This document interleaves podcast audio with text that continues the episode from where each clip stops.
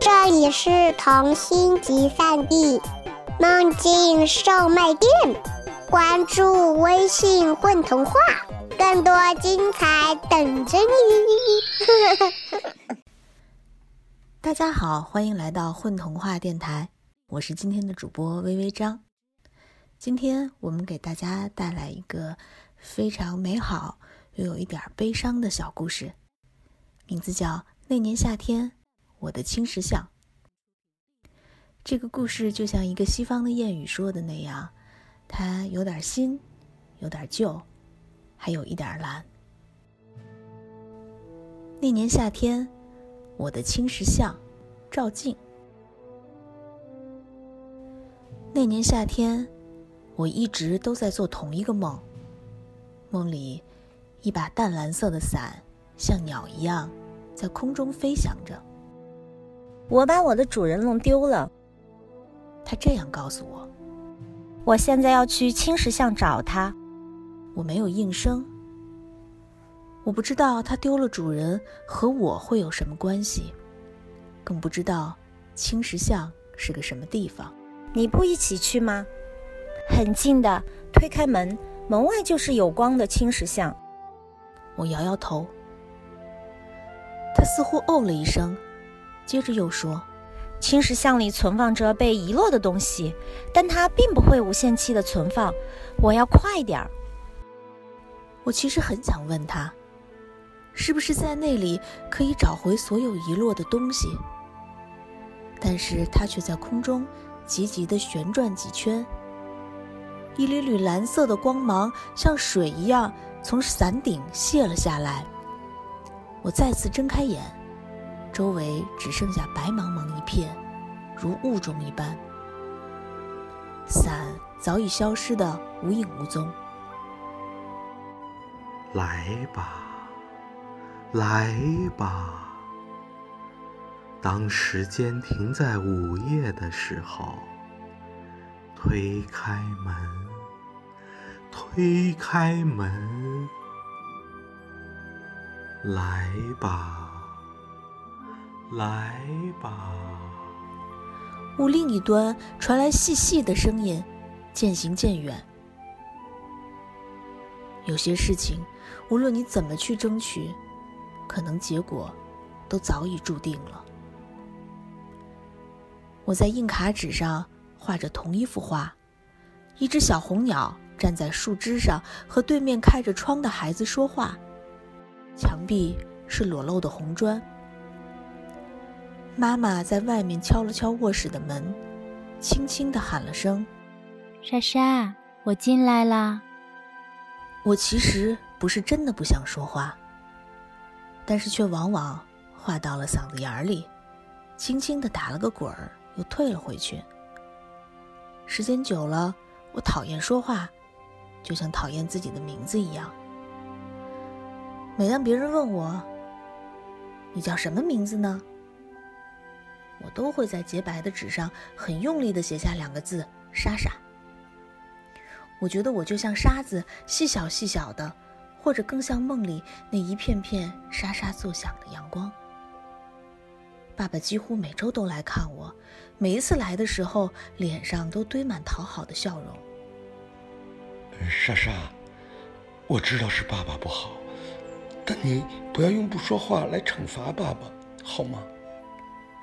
我使劲儿的吸着自己的鼻子，像狗一样在他的衣服上嗅了嗅，然后转身走进自己的卧室，门砰的一声关掉。爸爸从何时起，身上弥散的不再是妈妈和我的味道，而是另一个女人的味道。妈妈对爸爸说。莎莎的心和我一样，早在两年前就死了。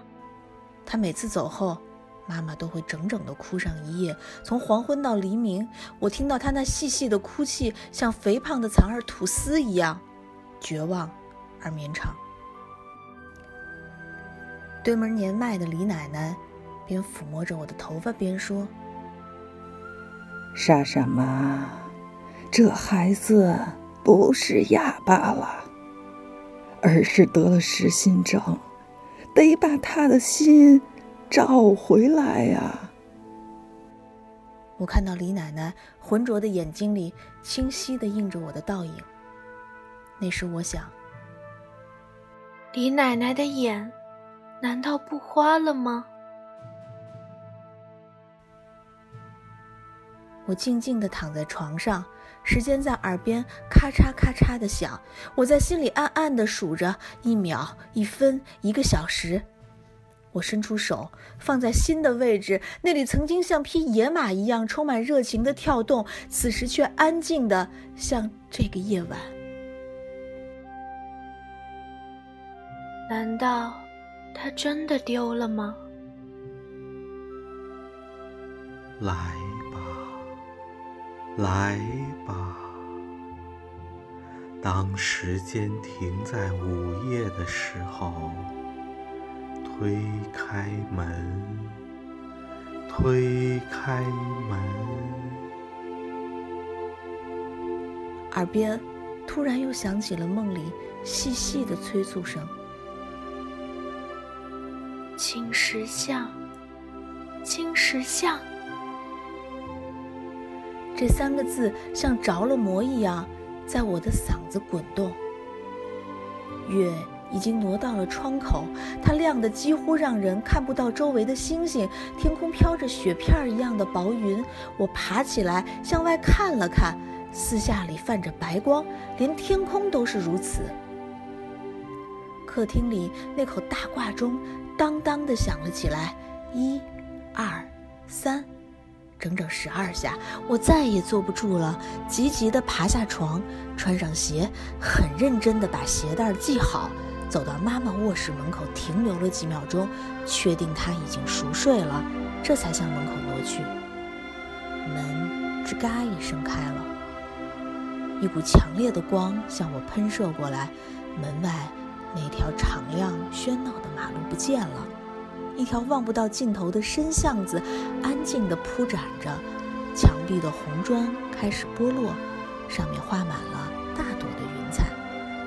头顶是密不透风的树，我听不见鸟的叫声，但是却听得到阳光从树缝里滑落下来，哗啦哗啦的像流水。于是整个暗的巷子立刻有了光亮，一片一片的光，像纽扣一样紧紧扣在了巷子里。这就是有光的青石巷。我回过头，又向屋子里看了看。从窗子流泻下来的月光，刚好落在那口大挂钟上。此刻，它就像一个神圣的勇士，看着我走向青石巷。吱的一声，我关掉了身后的门。黑夜与我再也没有半分瓜葛了。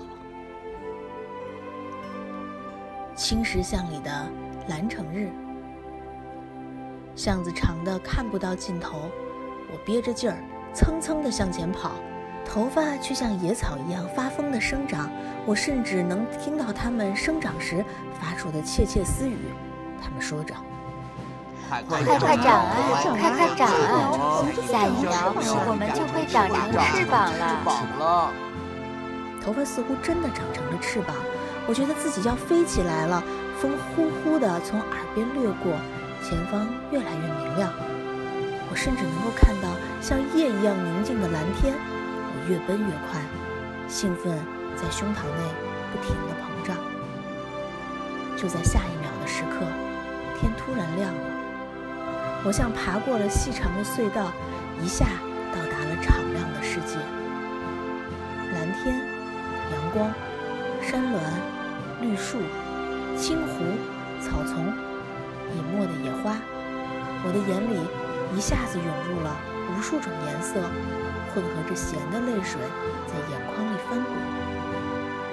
那一刻，我莫名的想到了鸟的自由，竟然两年里第一次对这个世界有了渴望，渴望一切都能如从前一样美好。我傻傻的站在那里，哭了起来，许久许久，哭了好久了吧。休息一下吧。一股清淡、温暖的声音从我身后传了过来。我回过头，身后站着一个男孩，手里撑着一把淡蓝色的伞，伞柄的末端，一枚仿佛玻璃一样透明的心形挂坠，在我眼前轻轻地摇晃着。我接过他手里的纸片儿，软软的，还挂着香气。